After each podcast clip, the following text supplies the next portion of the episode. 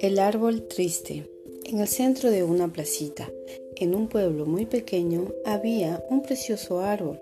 El árbol tenía ramas muy largas para los costados y también para arriba.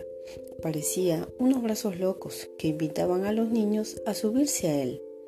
Pero el árbol, que ya era muy viejito porque tenía 103 años, estaba un poquito triste y solito. Al parecer, le pusieron una cerca a su alrededor con un cartel que decía prohibido acercarse y subirse al árbol, árbol centenario, monumento histórico nacional.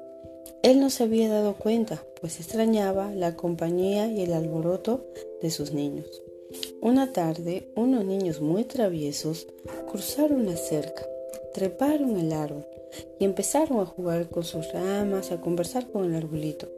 Aquella tarde fue inolvidable para el gran árbol, pues se había vuelto a sentir vivo, contento y muy amado, así que pensó en una idea para que no se alejaran de él. Al día siguiente volvió a ocurrir lo mismo. Los niños treparon, jugaron con sus ramas, conversaron con el árbol, así que el gran árbol empezó a brotar de sus ramas unas hermosas flores multicolores y a su alrededor crecía un hermoso césped con un color verde jamás antes visto. Todos en el pueblo quedaron asombrados, contemplaron al árbol y se maravillaron con él.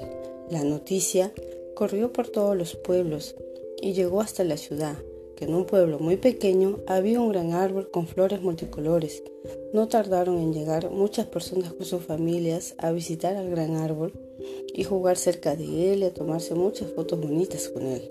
A partir de aquel suceso, el gran árbol se sintió muy feliz y amado, siempre porque venían a visitarlo muchas personas, pero sobre todo le alegraba el alboroto y risa de los niños que venían a jugar con él.